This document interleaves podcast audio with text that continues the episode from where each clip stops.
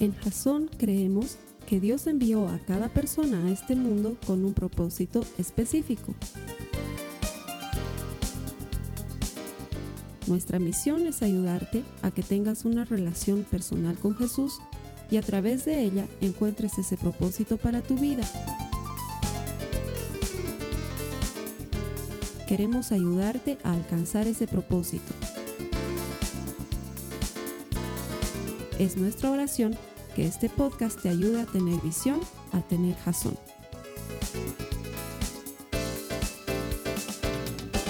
Buenos días hermanos, eh, qué gusto verlos desde este lado de nuevo. Eh, han pasado casi nueve meses.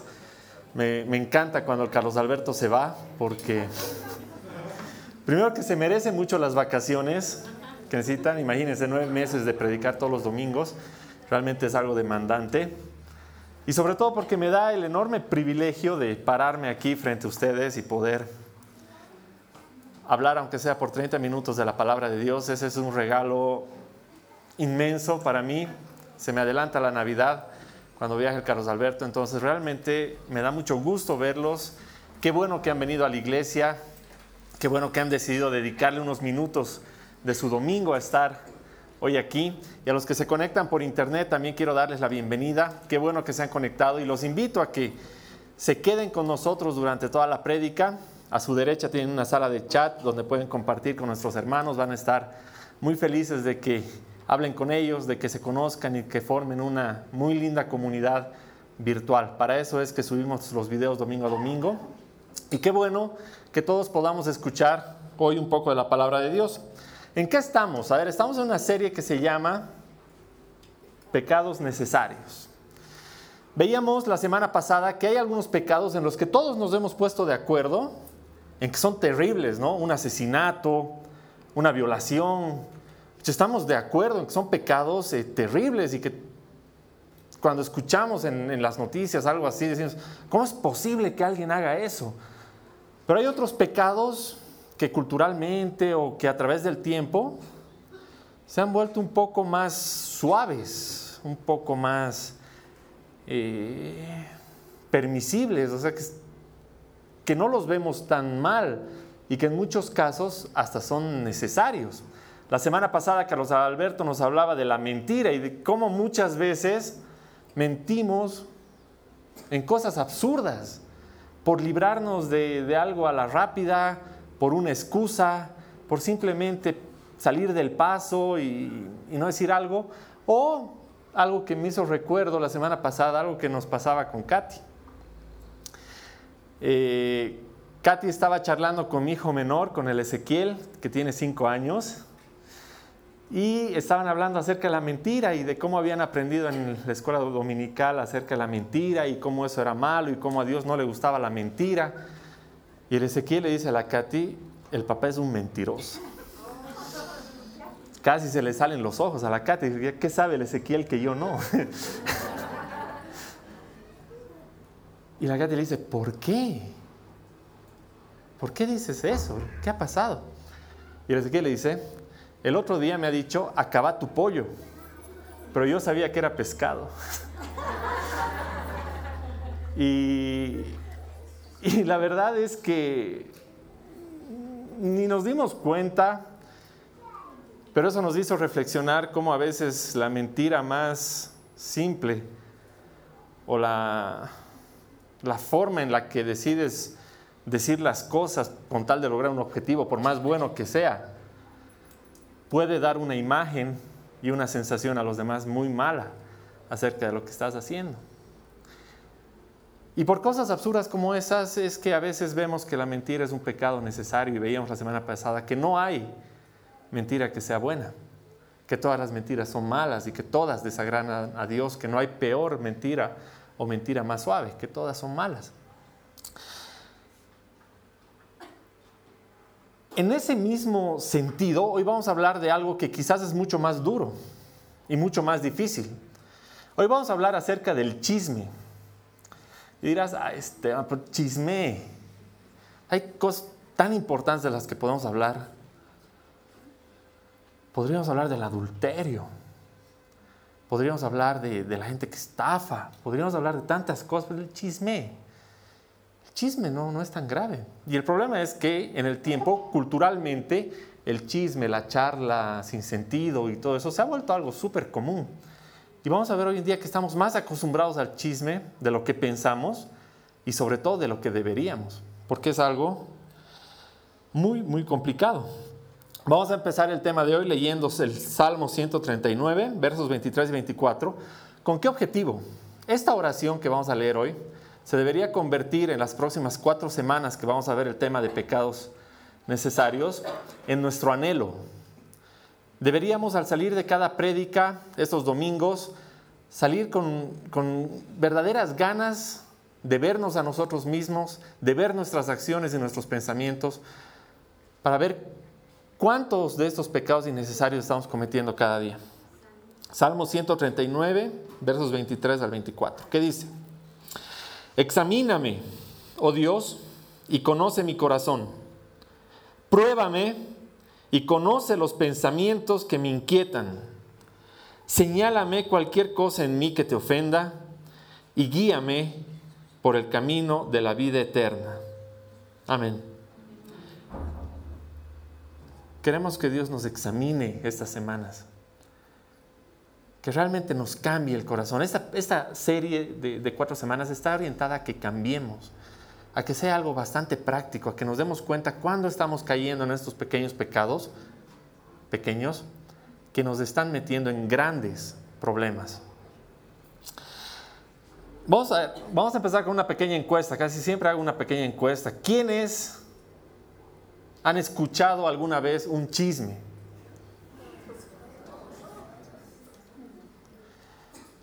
¿Quiénes han sido víctimas alguna vez de un chisme?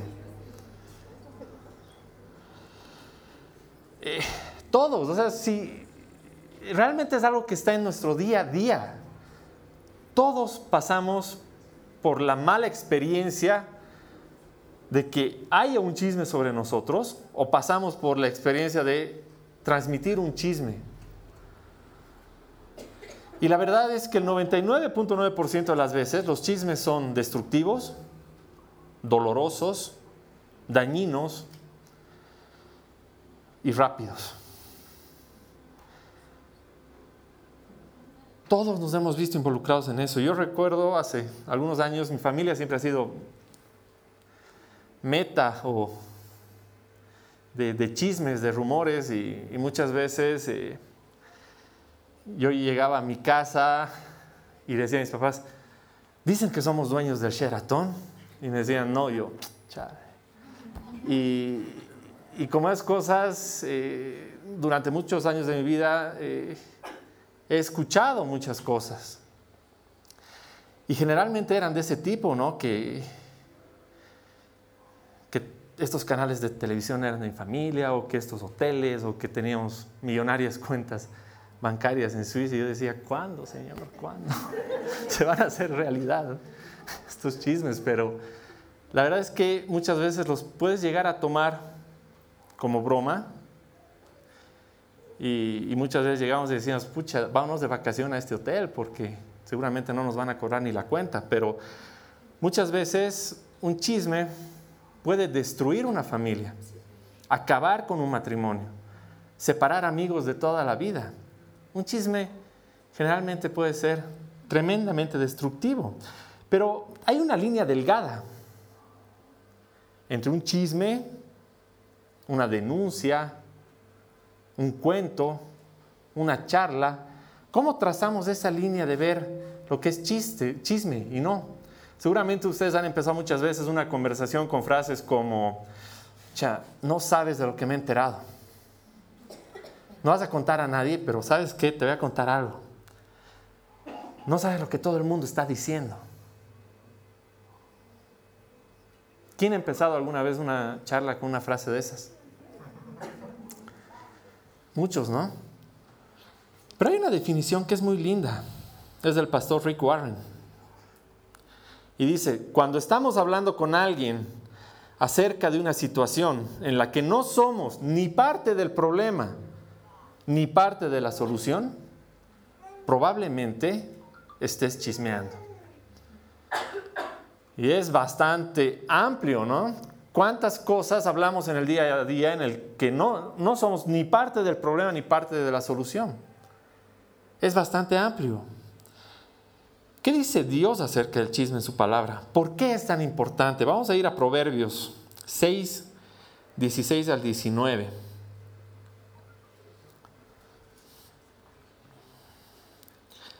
Proverbios 6, 16 al 19 dice, seis cosas aborrece Jehová y aún siete abomina su alma.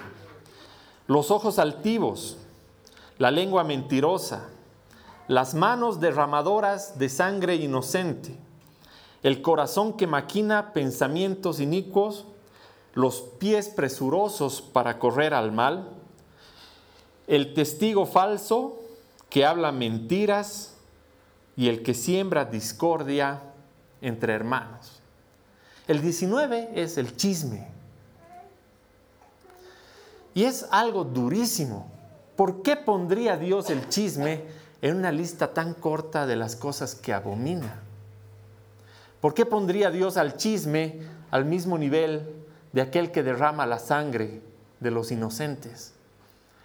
De aquel que corre a hacer el mal. ¿Por qué lo haría?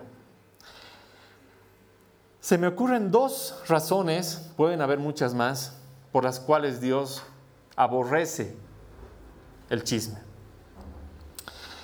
La primera, ¿alguna vez han escuchado un chisme sobre alguno de sus hijos, los que son papás? ¿Cómo se han sentido? ¿No han querido arrancar cabezas? Es terrible. Pueden chismear sobre ti y te las puedes tragar y puedes decir, es una, ya, sé que es mentira, pero cuando hablan cosas sobre tus hijos, es terrible. Y Dios como Padre, ¿cómo se sentirá cuando vemos que nosotros, entre hermanos, nos estamos haciendo tanto daño con el uso de nuestras bocas?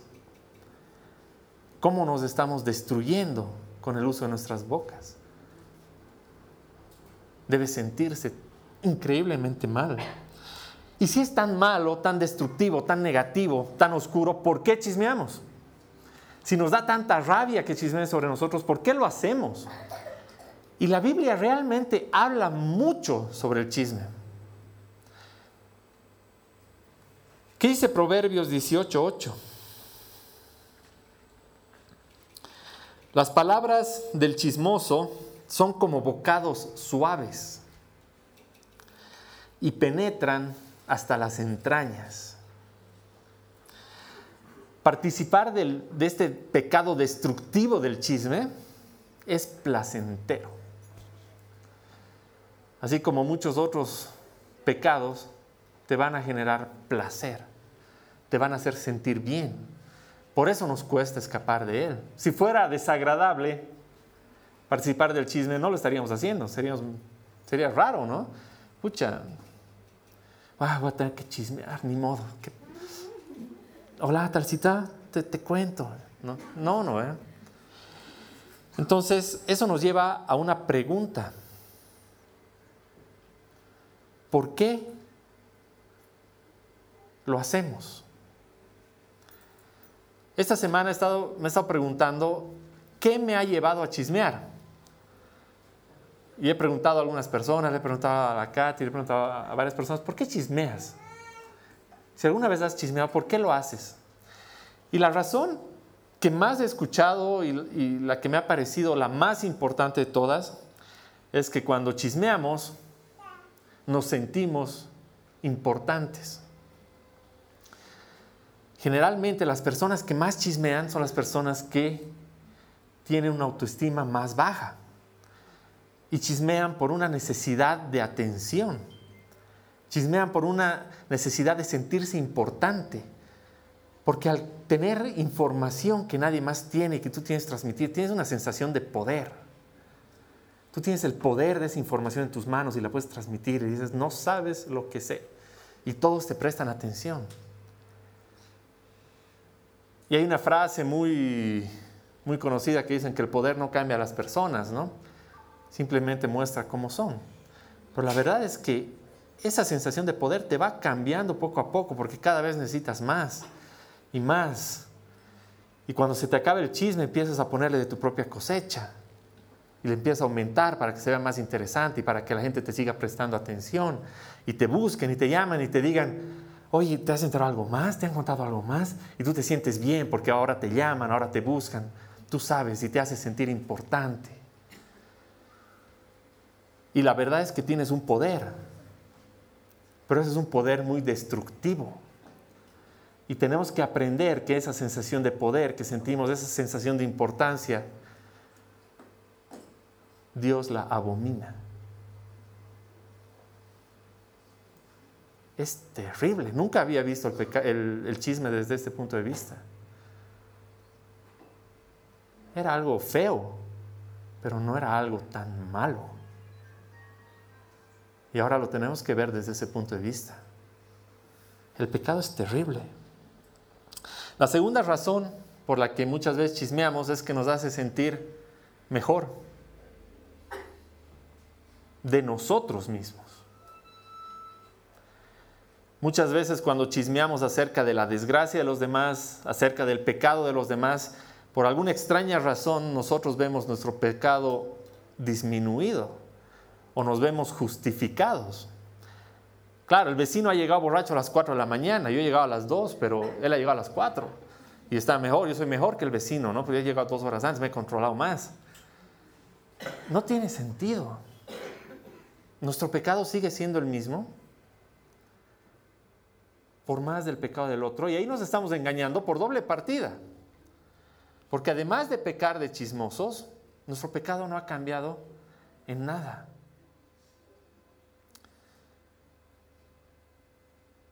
Es cierto que cuando vemos a los demás, cuando vemos el mundo en el que estamos, cuando vemos las atrocidades que suceden cuando vemos un noticiero, cuando vemos las noticias, cuando nos cuentan de algo terrible que le ha pasado a alguien bueno, sentimos que somos mejores. Y muchas veces caemos en el error de hablar mal de los demás simplemente por aplacar ese dolorcito que tenemos en el corazón por lo que hemos estado haciendo mal. Y esa es la segunda razón por la que muy frecuentemente chismeamos. Y la tercera razón tiene que ver mucho con la vida que estás llevando. Muchas veces puede ser que tengas una vida bastante solitaria, que hayas estado pasando por una depresión muy larga, que no salgas mucho de tu casa y que te sientas solo, aburrido y digas, yo no chismeo, yo me mantengo al tanto de mis amigos, porque mi vida es aburrida. A mí no me pasa nada. En cambio, al talcito, no sabes, llega a su casa a las 3 de la mañana, su mujer le saca la mugre y empiezas y dices, no, no estoy chismeando. Yo llamo a mis amigos para charlar y ver cómo están, porque realmente mi vida es aburrida, es triste. Y muchas veces vives a través de las experiencias de los demás una vida un poco más emocionante. Y si ese es tu caso,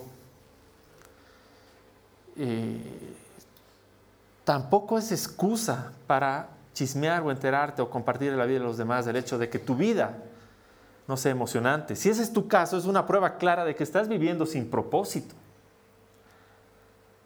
Porque si estuvieras viviendo con el propósito de Dios en tus manos y buscándolo y, haciéndote dueño de ese propósito, estarías lleno de testimonios, lleno de historias positivas para hablar con los demás. Entonces hay, tres razones y quizás muchas más por las que pecamos de chismosos. Poder, sentirnos muy solos o querer sentirnos mejores los demás. En resumen, de esta primera parte, Dios abomina el chisme, porque sus hijos lo usan para destruirse unos a los otros con el único fin de placer y entretenimiento. Qué doloroso, ¿no? Destruir a otro por tu placer, tu entretenimiento y por sentirte bien. Debería darnos un poco de náuseas la próxima vez que escuchemos la palabra chisme.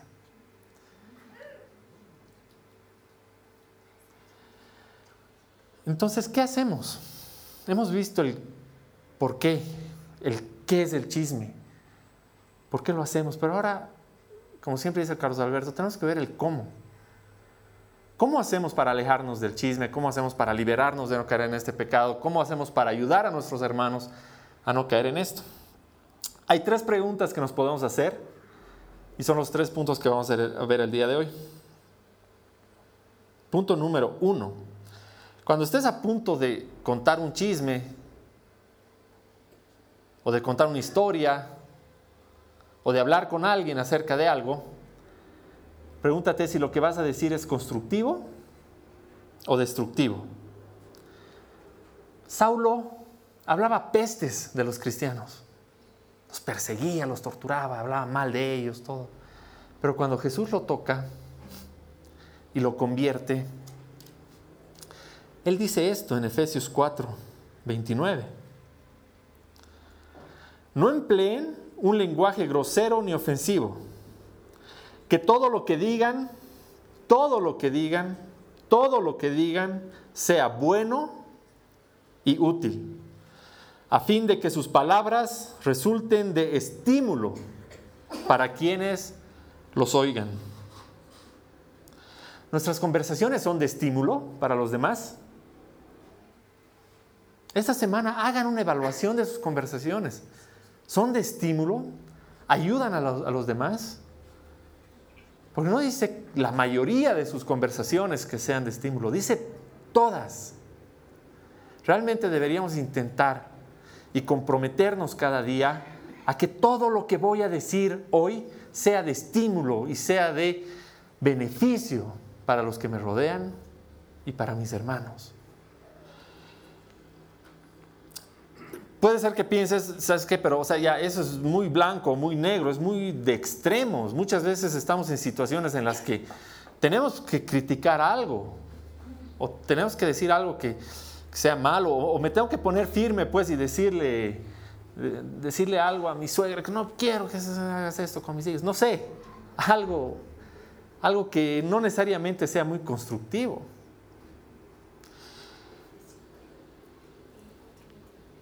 Pero ¿qué dice Proverbios 16, 27 al 28?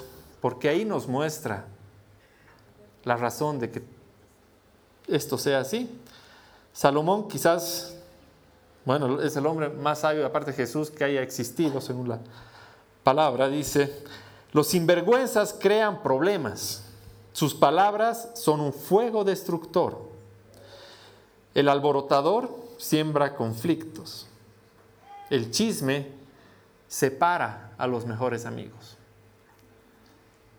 No hay puntos medios. Realmente en la palabra hay un montón de referencias al chisme. Tenemos que hacerle caso, tenemos que escucharlo. El chisme separa a los mejores amigos, el chisme es destructivo.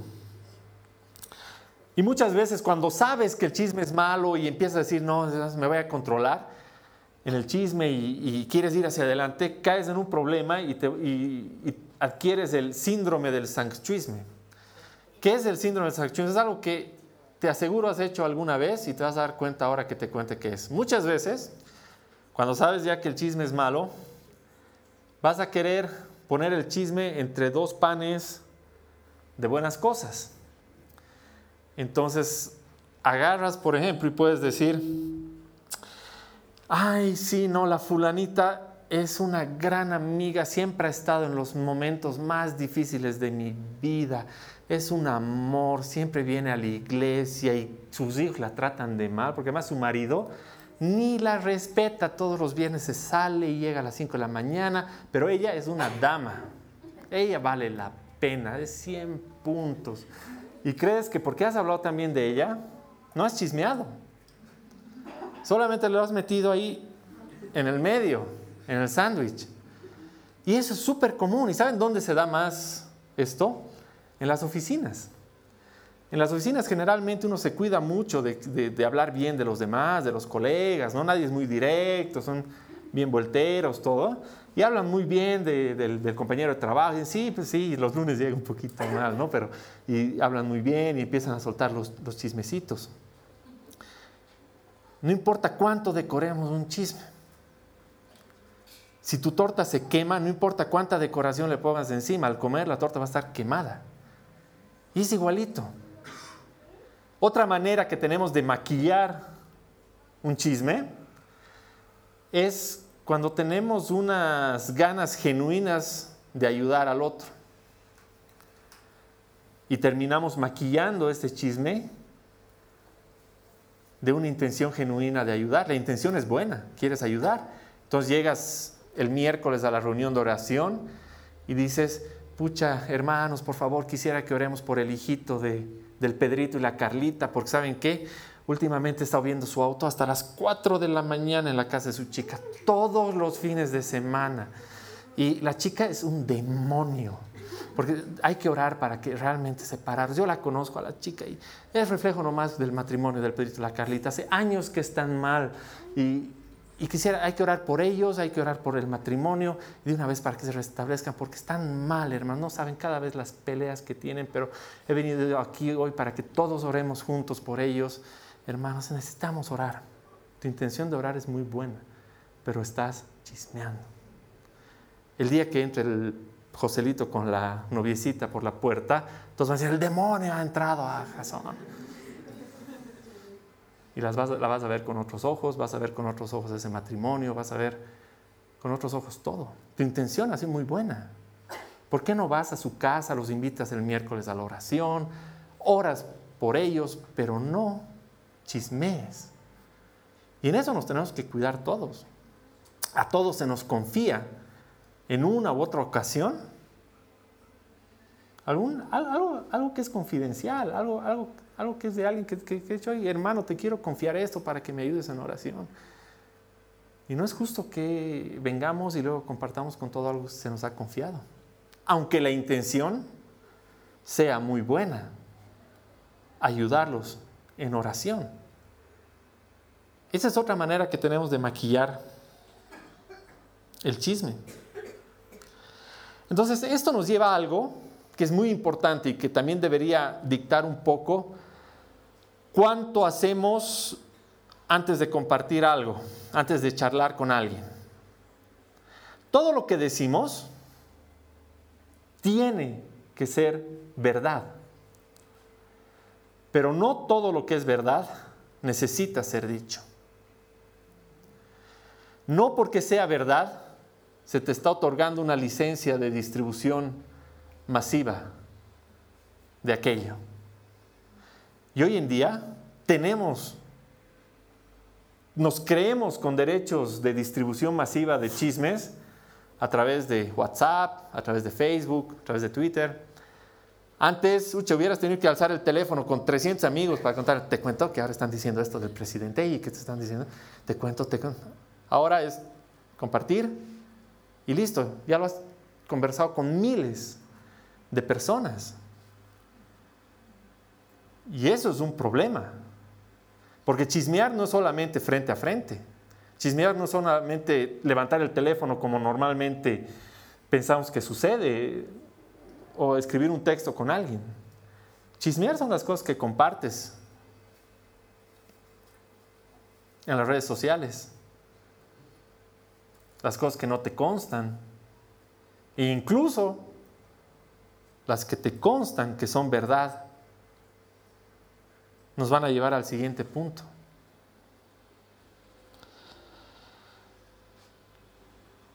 Otra pregunta que te debes hacer. ¿Estoy haciendo público algo que debería haberse mantenido en privado? Y muchas veces cuando compartimos en Facebook eh, y en estas redes sociales eh, los memes, las burlas, eh, y en muchos casos la vida de mucha gente, estamos haciendo público algo que debió mantenerse en privado desde un principio. Y nosotros decimos, sí, pero es que ya lo ha compartido otras 10 mil. Yo, yo ya estoy haciendo público, lo re público. No. Estás promoviendo algo que debió haberse quedado en privado y debería seguir siendo privado. La verdad es que hoy en día la privacidad, como la conocíamos, es algo que está desapareciendo. Y no es por culpa de alguien más, es por culpa de nosotros mismos. Le cuentas a todo el mundo dónde vas, le cuentas a todo el mundo qué haces, dónde viajas, a qué hora llegas, a qué hora vuelves, a qué hora sales, qué te gusta, qué no te gusta.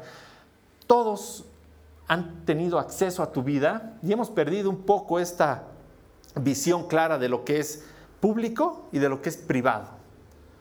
Entonces, ya resulta un poco más difícil detenerse cuando estás leyendo algo porque ya no estás tan seguro de e, esto será privado, pero todos lo ponemos, entonces debe ser público. Entonces, ¿qué, podemos hacer para, para evitar eso? Nosotros, como cristianos, deberíamos mantener una privacidad sana en las redes sociales. Porque estamos, llamados a proteger a los nuestros y también estamos llamados a proteger a los demás. Entonces el tener ese conocimiento y ese balance de lo que es público y privado nos va a ayudar a no caer en el chisme, a no compartir la foto de esa chica que salió una foto con otro que no era su marido y que pretendemos que a través de compartir la foto le vamos a dar una lección a ella y vamos a hacer un curso de moral a todos nuestros amigos para que no lo hagan. Son lógicas muy retorcidas. Lo que es privado debió quedarse privado siempre y no podemos prestarnos a ser parte de esas cadenas que destruyen y dañan por el simple hecho de que nos sintamos bien con nuestro propio pecado, de que nos sintamos con poder sobre el otro. de que nuestras acciones sean abominables a Dios. Eso nos debería sacudir un poquito y hacernos pensar realmente cómo estamos viviendo.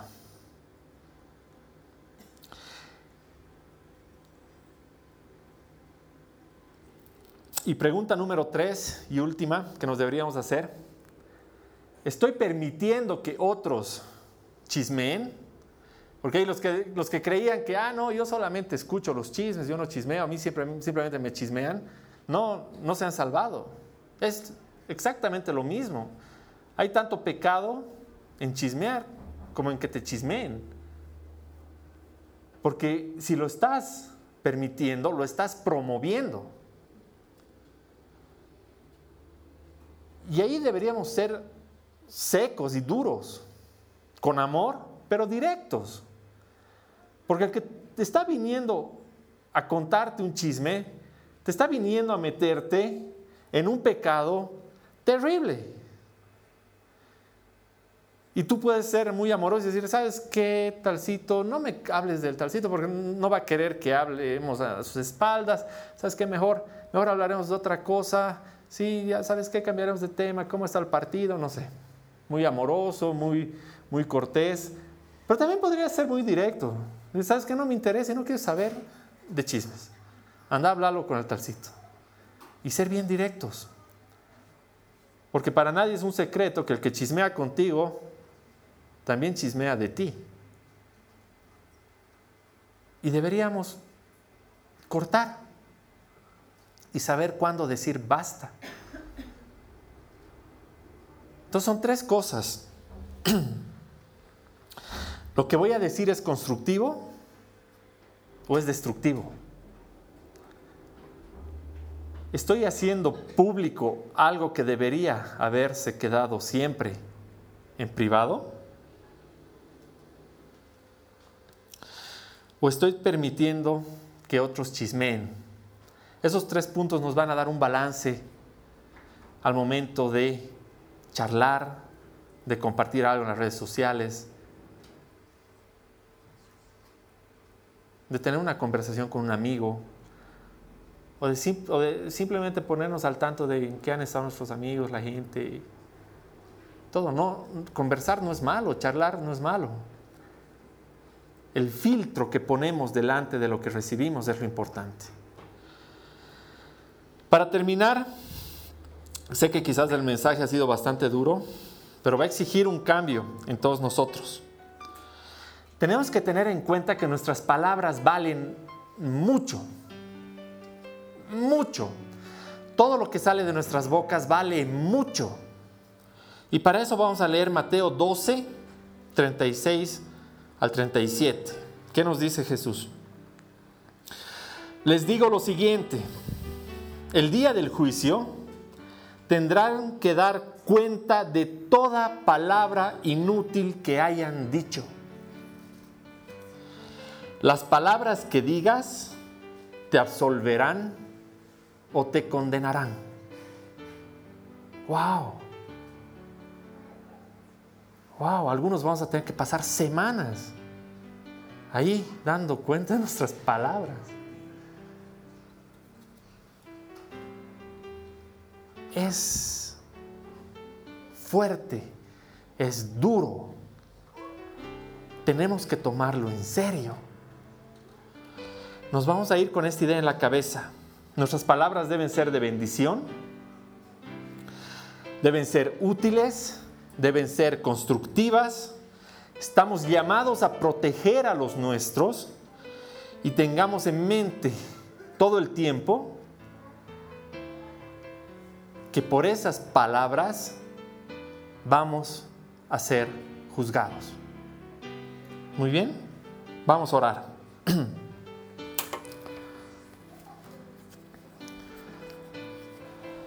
Te voy a pedir que cierres los ojos y que mientras ores veas tu corazón, veas tu vida y le pidas al Señor que te ayude en los puntos que te tiene que ayudar y le des gracias por aquellas cosas que ya has logrado vencer. Señor Padre amado, te damos gracias por el día de hoy, te damos gracias por esta reunión de domingo. Te doy gracias, Señor, por todas las vidas que has traído hoy a Jasón. Te doy gracias por sus familias. Te doy gracias porque la palabra que nos has compartido el día de hoy, Señor, nos va a ayudar a ser mejores. Nos va a permitir a que vivamos en un mundo cada día mejor, Señor. Nos va a ayudar a ayudar a otros. Nos va a ayudar a que valoremos, Señor, lo privado, a que valoremos la vida de nuestros hermanos, valoremos la vida de cada uno de, nuestros hijos, de las personas con las cuales muchas veces nos encontramos y que nos confían sus secretos, sus problemas, Señor. Ayúdanos a valorar y a guardar y a ser personas confiables, depositarios de esos secretos, de esos problemas, Señor. Ayúdanos a que cuando llevemos a oración uno de estos problemas, Señor, mantengamos privado lo privado.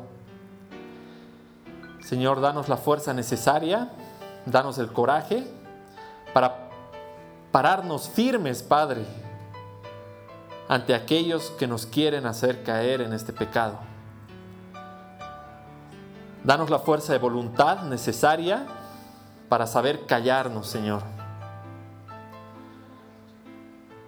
Llena nuestro corazón de alegría y de gozo para que no caigamos por tristeza en el error de querer vivir la vida de los demás.